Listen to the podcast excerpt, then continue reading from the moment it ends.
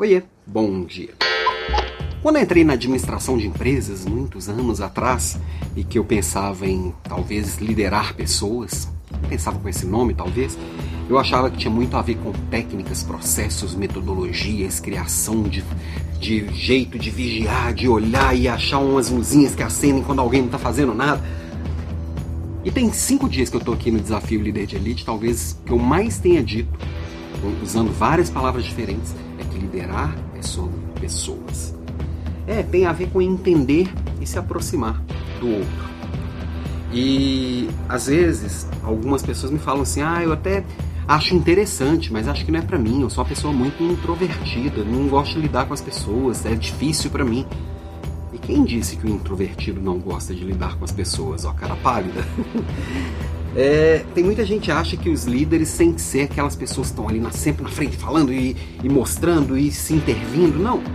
Inclusive eu me, me, julgo uma pessoa super introvertida. Me tornei cada, acho que a vida foi me tornando cada vez mais introvertido. Às vezes eu olho para minha infância, adolescência, eu acho que era bem extrovertido, mas hoje em dia, se você me encontrar aí, por exemplo, num churrascão lá da sua família ou num, num, num, ambiente de trabalho que seja, você vai me ver muito mais calado no meu canto, observando.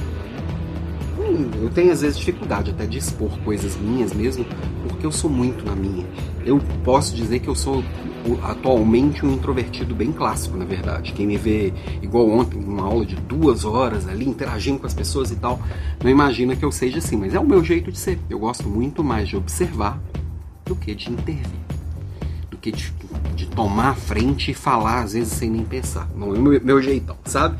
E, e eu acho que a liderança tem espaço para todos os tipos de pessoa, desde que você esteja disposto a acolher, ouvir, entender e ajudar outras pessoas.